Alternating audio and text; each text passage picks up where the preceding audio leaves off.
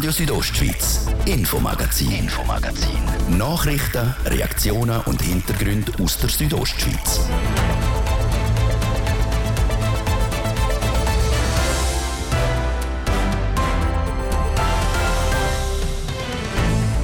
Ganze Haufen Kinder könnten in Zukunft vielleicht nicht mehr im Kantonsspital Graubünden behandelt werden. Kinder, die beim Skifahren einen schweren Unfall haben oder Popis, die zu früh auf die Welt kommen. Die Kinder müssten in Zukunft auf Zürich oder St. Gallen für ihre Behandlungen. Und genau das Problem ist eines von vielen, wo an der Landsession in Klosters diskutiert werden soll. Außerdem wird das Präsidium in der Bündner Kantonsregierung nächstes und auch übernächstes Jahr vor Mitte-Partei besetzt. Dass die Mitte-Partei zwei Jahre in Folge das Präsidium innehat, ist ein bisschen ungewöhnlich. Was sagen also die anderen Parteien dazu? Und wir schauen auf das grösste Velorennen der Schweiz, die Tour de Suisse. Die macht in diesem Jahr nämlich wieder Halt im Oberengadin. Wenn es dann da mit vollem Karacho den Berg oben runterkommt, das ist sehr spannend und eindrücklich auch, wie die Sportler oben runterfahren sagt der Marketingverantwortliche vom Tour de Suisse Stopp La Bunz am Ziel der morgigen Etappe. Auf was sich Besucherinnen und Besucher dürfen freuen und was der grosse Event für Herausforderungen fürs Dorf bringt. Das ist das Infomagazin bei Radio Südostschweiz. Im Studio ist Seraina Zinsli. Einen guten Abend. Aktuell ist ein SP-Regierungsratspräsident der Bündner Regierung, der Peter Bayer. Die nächsten zwei Jahre steht dann aber ein Mittimann an der Spitze der Bündner Regierung. Zuerst der John Domenic Barolini und dann der Markus Gaduff. Wie das, das bei den anderen Parteien ankommt, Manuela Meuli hat bei den Parteipräsidentinnen und Präsidenten nachgefragt. Der Grossrat hat heute an der Landsession in Klosters der Jan Domenic Parolini zum Regierungspräsident für das Jahr 2024 gewählt. Ich gratuliere Ihnen ganz herzlich, Herr Regierungsrat, zu dieser Wahl und wünsche Ihnen viel Freude und Befriedigung in diesem ehrenvollen Amt. So der Standespräsident Tarcisius Gavietzel. Gewählt wurde ist der Jan Domenic Parolini mit 107 Stimmen. Eine Stimme mehr hat der neue Vizepräsident gemacht, sein Parteikollege, der Regierungsrat Markus Gaduff, der dann im 2025 die Bündner Regierung präsidieren wird. Damit wird das Präsidium in der Bündner Kantonsregierung nächst und auch übernächstes Jahr vor Mitte Partei besetzt. Einer, wo das freut, ist der Mitte-Co-Parteipräsident, der Kevin Brunold. Ich glaube, das ist äh, keine Vorherrschaft. Äh, wir sind mit äh, drei Mitgliedern in der Regierung vertreten von fünf. Und es hat beim Regierungspräsidium einfach immer einen Wechsel, einen Turnus, der hier stattfindet. Und jetzt kommt es an, dass John Domenic Parolini Präsident wird von der Regierung und der Markus Geduff Vizepräsident. Und ja, wir freuen uns natürlich. Dass die Mitte-Partei durch diese Wahl auch Überpräsenz hätte, das glaubt der Kevin Brunold nicht. Und auch die anderen Bündner Parteipräsidentinnen und Präsidenten verweisen auf den Turnus. So auch der SP-Parteipräsident André Perl. Sie haben die Wahlen gewonnen und das ist das Resultat aus dem, die Regierungsratswahlen. Wir haben ein Anciennitätsprinzip, das den Dreierfolg von dem Präsidium festlegt. Darum hat jetzt das auch nicht grosse Wellen geschlagen und ich glaube, es gibt keine grossen Diskussionen. Ähnliche Worte wählt auch der FDP-Parteipräsident Bruno Klaus. Das ist natürlich ein Turnus, den wir haben. Der Turnus geht einfach reihenmäßig durch die Regierung durch mit dem Regierungspräsidium. Von dem her ist es für mich unproblematisch, dass das Präsidium jetzt dort ist. Das ist die Folge davon, weil wir jetzt einfach drei Regierungsräte aus der Mitte haben. Das hat das Volk so entschieden. Und auch die GLP-Parteipräsidentin Geraldine Danuser respektiert das Doppelpräsidium für Mitte Partei. Sie verweist zudem auf die Aufgabe des Regierungspräsidiums. In erster Linie sind unsere Regierungsrätinnen und unsere Regierungsräte für die Repräsentation vom Kanton zuständig. Die Parteizugehörigkeit ist die zweite Linie. Und von dem her schauen wir es einfach so an, dass sie ähm, den Kanton vertreten. Ein bisschen andere Worte wählt der SVP-Parteipräsident Roman Hug, der letztes Jahr bei der Regierungsratswahl selber antreten ist. Wir haben bei der letzten Regierungsratswahl eine Alternative angeboten mit meiner Person. Wir haben immer davon gewarnt, dass es nicht gut ist eine Mitte-Mehrheit in der Regierung. Aber jetzt ist es so, die Bevölkerung hat entschieden und von dem her tun wir das kommentarlos akzeptieren, selbstverständlich. Trotzdem betont er, dass Graubünden auf einem Weg sei, wo es so in der Schweiz nicht gäbe, dass eine Partei so eine Mehrheit in der Regierung hat. Dass die Mitte-Partei zwei Jahre in Folge das Regierungspräsidium innehat, ist also zwar ein bisschen ungewöhnlich, wird von den Bündner Parteien aber nicht hinterfragt.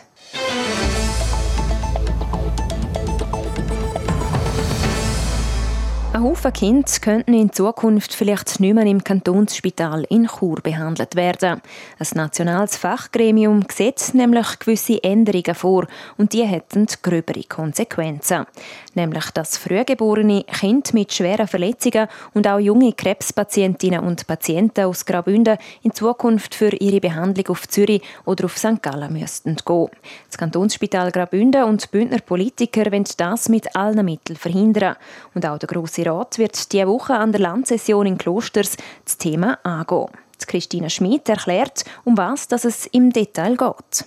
Das Kantonsspital Graubünden hat Angst um die Zukunft der Kindermedizin in Graubünden. Grund dafür sind Vorschläge von einem interkantonalen Fachgremium über die hochspezialisierte Medizin. Zu der soll laut dem Gremium nämlich künftig auch die Kinderintensivpflege zählen. Konkret geht es hier also um Kinder, die zu früh auf die Welt kommen und dann auf die Kinderintensivstation müssen. Aber auch Kinder, die einen schweren Unfall haben oder Kinder, die gegen den Krebs kämpfen, sollen in Zukunft nicht mehr zu Chur behandelt werden. Der Martin Schmid ist FDP-Ständerat und Präsident vom Stiftungsrat vom Kantonsspital Graubünden. Er will jetzt politischen Druck auf das Fachgremium ausüben, damit die Vorschläge geändert werden.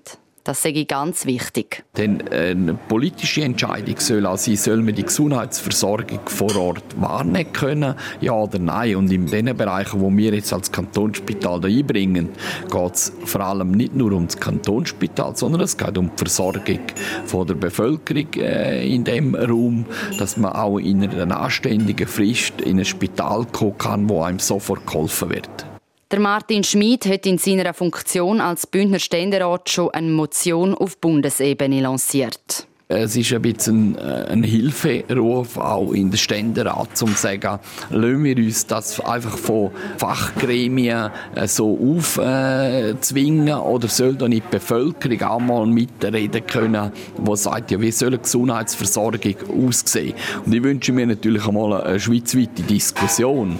Ja, was ist denn hochspezialisierte Medizin? Die Idee von der hochspezialisierten Medizin ist nämlich eigentlich eine andere. Da geht es darum, dass schwere und seltene Eingriffe, wie etwa ein Herzfehler bei Kindern, nur von Spezialistinnen oder Spezialisten, also Herzchirurgen mit Erfahrung, operiert werden. Ein Frühgeborenes, das auf die Kinderintensivstation muss, hat nichts damit zu tun. Das sei für die Kinderärzte und Kinderärztinnen am Kantonsspital Graubünden der Alltag. Und darum hat Martin Schmid in seiner Motion auch konkrete Forderungen gestellt. Ich fordere, dass man eigentlich auch bei dieser hochspezialisierten Medizinsdiskussion sich zurückbesinnt auf Qualität und äh, die Wirtschaftlichkeit, aber auch, dass man regionale Versorgungsaspekte einbezieht. Oder? Äh, dass man einfach sagt, die ganze Südostschweiz äh, ist inexistent in der hochspezialisierten Medizin. Also alle müssen auf St. Gallen oder Zürich gehen als nächstes. Aber das kann meines Erachtens nicht der politische Wille sein. Eine regionale Versorgung braucht als Zentrumsspital in Chur. Der Bundesrat sieht das anders. Er empfiehlt dem Parlament, die Motion abzulehnen. In seiner Antwort schreibt der Bundesrat, dass das Ziel der Motion schon im Wesentlichen erfüllt sei. Das Bundesverwaltungsgericht habe schon 2013 entschieden, dass auch das Fachgremium darauf achten müsse, dass Patientinnen und Patienten in nützlicher Frist eine Behandlung kriegen. Weiter steht in der Antwort, dass das erste Mal festgelegt werde, welche Leistungsbereiche in Zukunft in den Bereich vom Fachgremium fallen. Also in dem Beispiel eben die Kinderintensivmedizin. Erst in einem zweiten Schritt werde geschaut, wie man die Versorgung der Bevölkerung sicherstelle und dann Aufträge an Spitäler vergeben. Der Martin Schmid, wenn uns das nicht gelingt, auch andere zu überzeugen, dass wir da Kinderintensivstationen brauchen, würde ich äh, nicht zögern, den letzten Schritt auch zu machen, wenn die Argumente nicht äh, gehört werden. Denn letztlich ist es für den Kanton Graubünden viel wichtiger, dass wir eine Versorgung von der Kinder- und Jugendmedizin haben. Und dann müssen wir halt in Kauf nehmen, dass man vielleicht einmal andere vor den Kopf stoßt. Und mit dem letzten Schritt meint der Martin Schmid der Austritt aus dem interkantonalen Gremium. Und das wird zurzeit auch auf Kantonsebene diskutiert. Der Mitte Grossrat Reto Löpfe hat in der Februarsession eine entsprechende Anfrage an die Regierung gestellt. Er schreibt dort hinein, dass seit 2013 immer mehr Bereiche plötzlich der hochspezialisierten Medizin zugeordnet würden. Und zwar solche, die eigentlich gar nicht so speziell oder selten sind. Die Regierung schreibt in ihrer Antwort auf die Anfrage, dass auch sie besorgt sei. Sie werde beim Fachgremium intervenieren und dabei gerade auch die Zusammensetzung der Ärzte im Gremium kritisieren. Da sich dieses Gremium neben Beauftragten aus großen ausländischen Spitälern im Wesentlichen aus Vertreterinnen und Vertretern der Universitätsspitäler und der großen Zentrumsspitäler zusammensetzt. Personen aus mittleren Zentrumsspitälern sind im Fachorgan nicht vertreten, was wohl auch die Praxis des Fachorgans mitzuerklären vermag. Falls das nichts nütze, behalte sich die Regierung vor, aus dem Gremium auszutreten und dem Grossen Rat einen solchen Beschluss vorzulegen. Und ein solcher Austritt aus dem Fachgremium wird auch in Klosters an der Landsession vom Grossen Rat Thema sein. Der Reto Löpfe mit dem Grossrat aus Rezüns hat eine entsprechende Anfrage an die Regierung gestellt. Die ist, wenn nichts dazwischenkommt, morgen im Bündner Parlament traktandiert.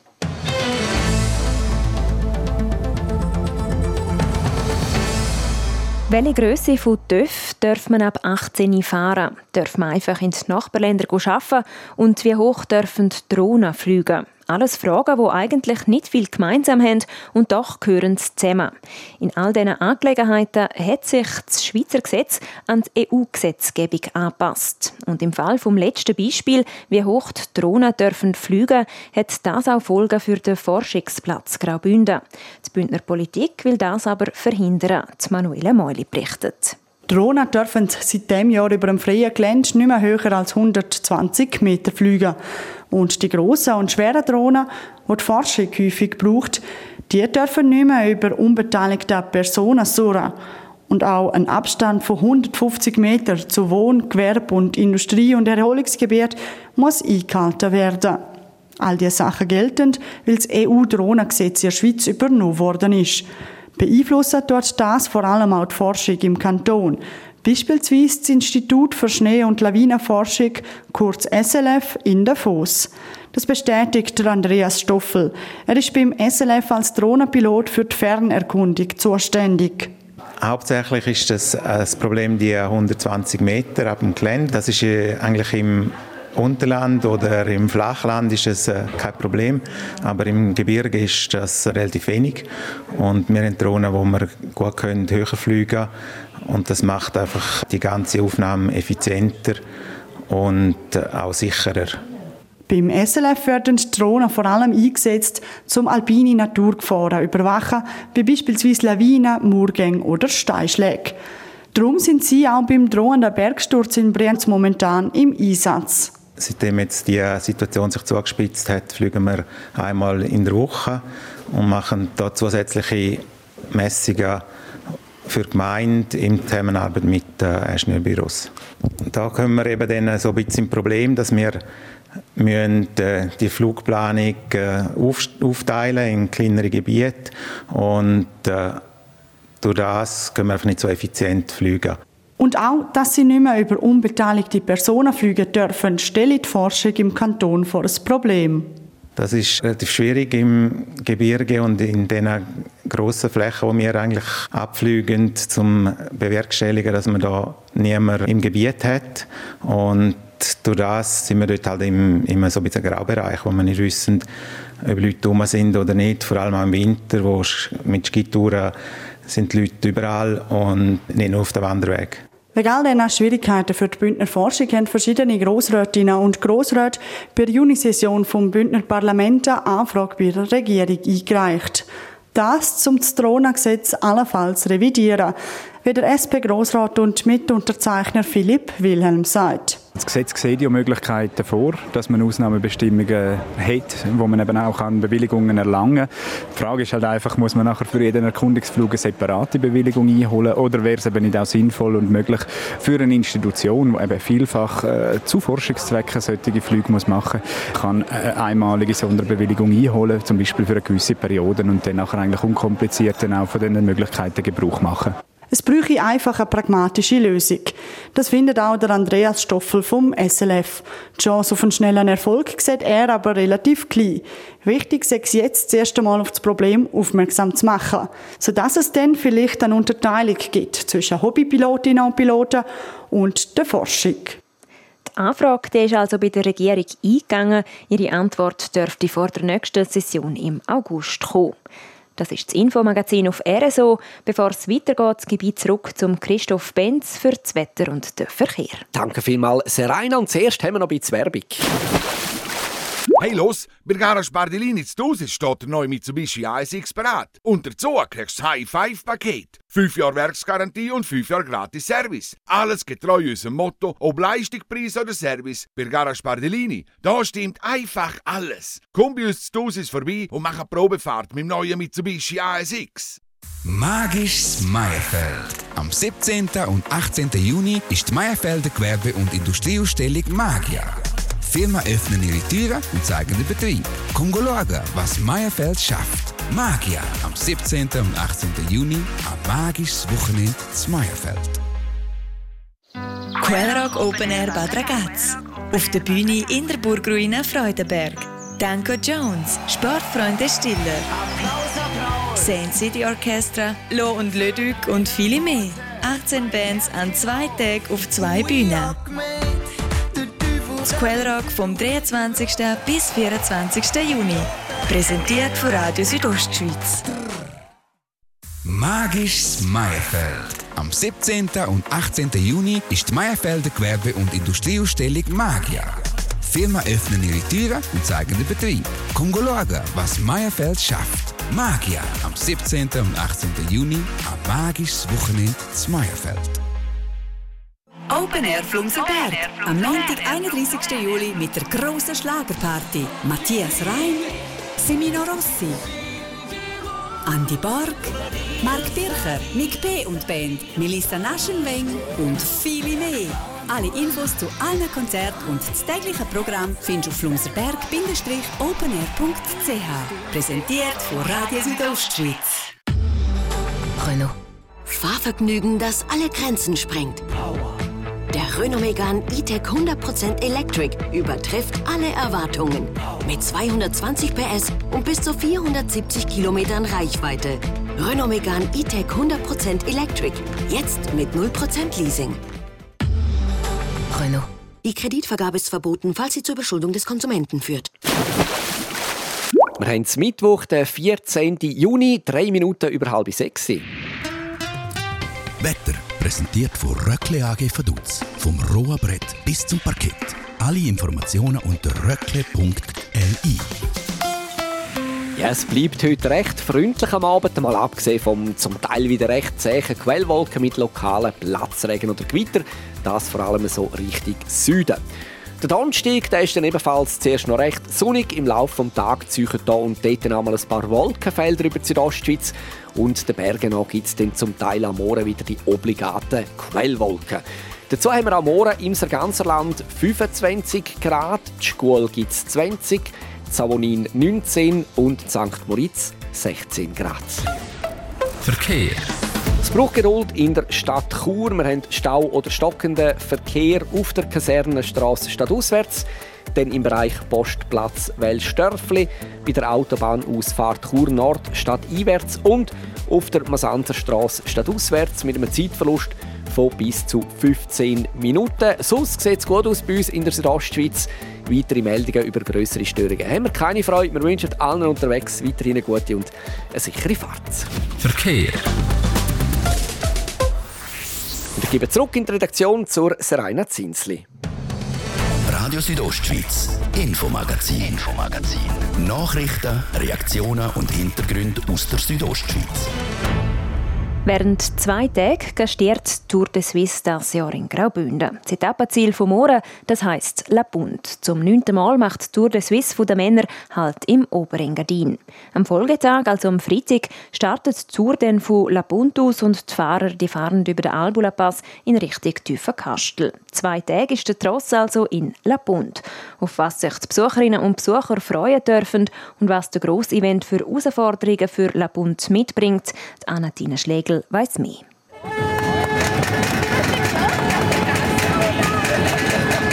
Tönt es, wenn in La Punt Velofahrer um Velofahrer ins Ziel geschossen kommt, fokussiert, um noch die letzten Hundertstel rauszuholen und Zuschauerinnen und Zuschauer, die an die Bande hauen, um ihre Idol nochmal anzuspornen für den Schlussspurt. Tour de Suisse ist wieder da.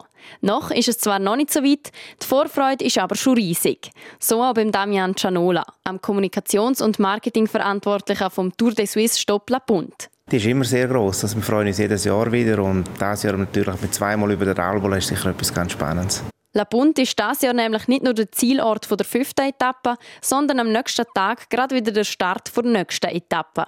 Das bringt natürlich auch Herausforderungen mit sich. Wo tun wir all die Fahrzeuge hin? So ein Tross hat mehr Autos wie Teilnehmer die logistische Situation, wo wir aber sehr gut organisiert sind. Das ist ein großes Thema, aber nachher auch die ganze Anfahrt, also die Straßen werden relativ früh dann schon gesperrt, dass man mit dem Auto nicht mehr herkommt, damit die Fahrer auch nicht gestört werden. Wir hatten ja bei der ersten Tour de Suisse der RHB noch, gehabt, wo Barrieren runter ist. Das ist auch organisiert, dass das nicht mehr passieren sollte.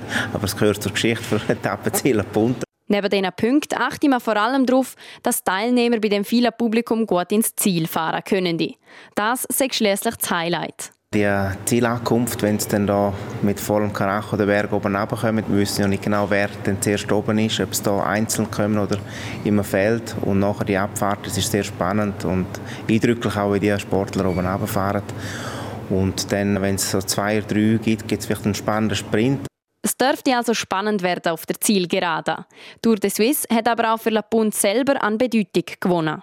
Ich glaube, es ist nicht nur für das Dorf. Dorf ist einfach der Kern. Es ist wichtig für die Region und Engadin weil die ganzen Sponsoren, Fahrzeuge, Athleten, Coaches und so weiter, die sind nicht nur in La Punta einquartiert, sondern die bewegen sich zwischen Maloyen und Zernetz, sage ich jetzt einmal, den Hotels und Übernachtungen.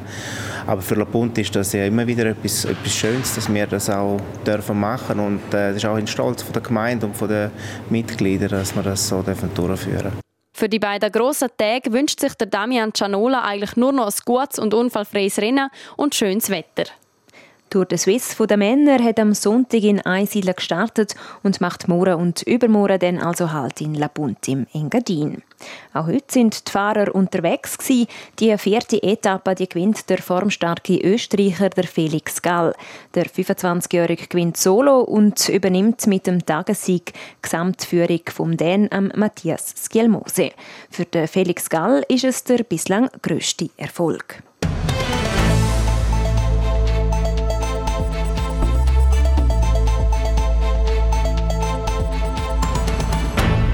Ja, und das wäre es für heute. Das Infomagazin gibt es vom Montag bis Freitag, jeden Abend am Viertel ab 5 Uhr hier bei Radio Südostschweiz. Auch jederzeit im Internet unter rso.ch zum Nachlesen und auch als Podcast zum Abonnieren. Am Mikrofon war Seraina Zinsli. Danke fürs Interesse und einen schönen Abend. Radio Südostschweiz, Infomagazin, Infomagazin. Nachrichten, Reaktionen und Hintergründe aus der Südostschweiz.